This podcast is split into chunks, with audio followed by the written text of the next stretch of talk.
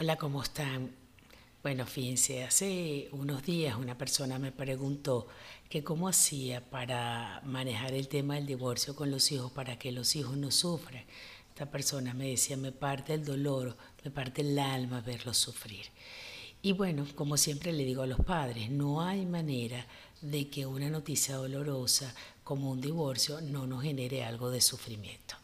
Entonces, eh, lo primero que tenemos que entender es que el divorcio es un momento de duelo y los duelos tenemos que permitírnoslos y con el duelo van a venir momentos al principio quizás de shock, de no creer la noticia, momentos de tristeza, momentos de rabia, que los van a vivir todos los miembros de la familia, tanto los padres como los hijos. Incluso si alguno de los miembros de la pareja es el que más quiere el divorcio y quizás el otro no, quizás el otro quería seguir casado, incluso ese que más quiere el divorcio también va a vivir un duelo, porque va a haber un cambio, va a haber una pérdida. Entonces tenemos que darnos ese tiempo y tenemos que darnos ese tiempo para vivir nuestro dolor, para vivir nuestra tristeza, para vivir nuestra frustración y para poder organizarnos la vida. Yo siempre digo que así como uno se prepara para el matrimonio, uno se tiene que preparar para el divorcio.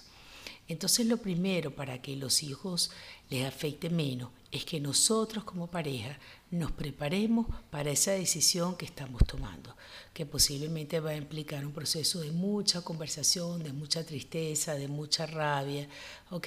Pero nos vamos a preparar. Eh, la segunda cosa es que en conjunto le comuniquemos la idea a los niños, porque esto es importante porque nosotros tenemos que manejarle a nuestros hijos, que nosotros vamos a seguir siendo un equipo parental. Entonces, aunque estemos como pareja separada, vamos a seguir siendo el equipo de padres. Entonces, vamos a tener claro cuando nos comuniquemos con los niños cómo va a ser la dinámica. Entonces, quién es la persona que se va a ir, dónde vamos a vivir, cómo pensamos en un principio que va a ser esa dinámica de régimen de visita.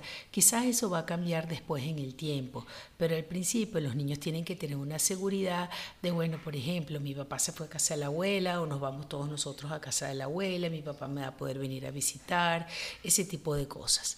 En la medida que esa rutina de régimen de visita sea un poco mm, eh, establecida, como con reglas y con normas, que sea predecible para los niños, eso les da seguridad, porque yo sé que yo voy a ver a mi papá o a mi mamá tal día determinado y, eso me da certeza, no me genera la sensación de abandono. A veces hay algunos padres que no aparecen, aparecen cuando quieren, cuando le provocan, cuando tienen algún tiempo, y entonces generan en los niños una sensación de abandono. Eh, eh, es muy importante cuando vamos a transmitir la noticia que le expliquemos que nosotros nos amamos en algún momento, que nos conocimos, nos hicimos amigos, nos amamos, pero que ya llevamos tiempo teniendo problemas en la pareja y que ya nos, nos llevamos bien y por eso decidimos divorciarnos. A veces a mí me sirve ponerle a los niños un ejemplo. Cuando el niñito está en preescolar, quien es su mejor amigo, su mejor amiguita, posiblemente cambia y cuando paso a segundo o tercer grado, mi mejor amiguita es otra. Y cuando paso a quinto sexto grado, mi mejor amiguita es otra. Porque yo voy cambiando y me voy sintiendo diferente con las personas. Y que eso mismo pasa con las parejas. Entonces hay que transmitirle a los niños que hemos hecho un esfuerzo por tratar de preservar la relación, pero que la relación no está funcionando, pero que nosotros los amamos igual y que ellos no tienen nada que ver con el motivo de este divorcio y no tienen ninguna responsabilidad. Entonces, todas estas pautas son para el momento en que vamos a dar la noticia. Pero lo más importante también para que el divorcio genere menos sufrimiento es cómo va siendo el manejo a posteriori. En el, manejo del divorcio tenemos que ser honestos, tenemos que decir lo que ha pasado, pero no tenemos que contar las cosas sórdidas de la pareja. Entonces, ser honesto no significa contar cosas sórdidas ni culpabilizar al otro. Ni voy a mandar una imagen idealizada del papá o de la mamá, ni voy a mandar una imagen sórdida de, de uno y del otro. Puede ser que en algún momento pase que alguno de los progenitores realmente se vaya y abandone. Entonces yo no puedo mandar una imagen idealizada. Yo tengo que decirle a mi niño que sí, que su papá se fue o que su mamá se fue y que posiblemente él o ella está teniendo problemas, que es lo que está haciendo que no aparezca. Esto me hace pensar en algún momento un niñito cuyos padres eran divorciados, pero su mamá sufría de bipolaridad. Entonces él tenía mucho dolor con ese sentimiento de abandono y en lo que yo hacía énfasis era en la bipolaridad de la madre o en otros casos he hecho énfasis en el alcoholismo del padre para que esto no se viva como una cosa personal y que yo no soy merecedora de ese afecto, sino que se entienda la dificultad del padre.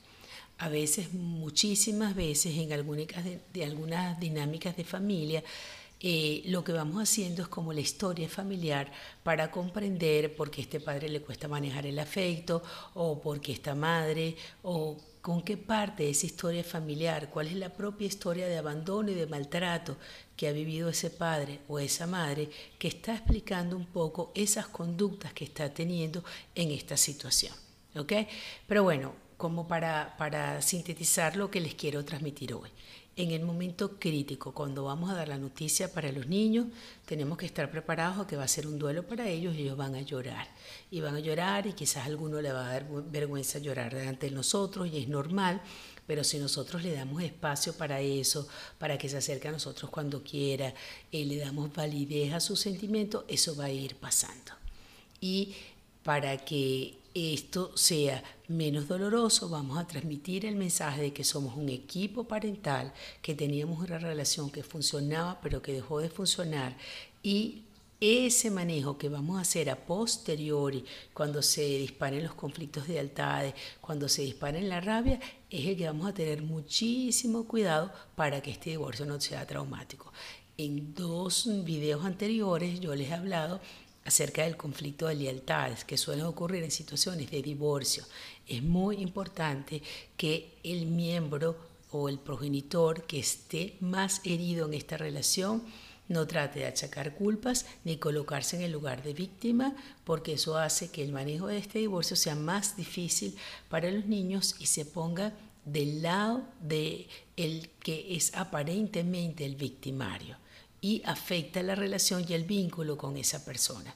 Y esto no es justo para sus hijos. Esto es un problema de la pareja, no es un problema de los niños con los padres. Entonces es muy importante que nosotros le aclaremos a los niños que este es un tema que tiene que ver con la pareja y no es un tema de la parentalidad y que nosotros seguimos siendo una misma familia, aunque sea una familia con dos casas. Muchas gracias.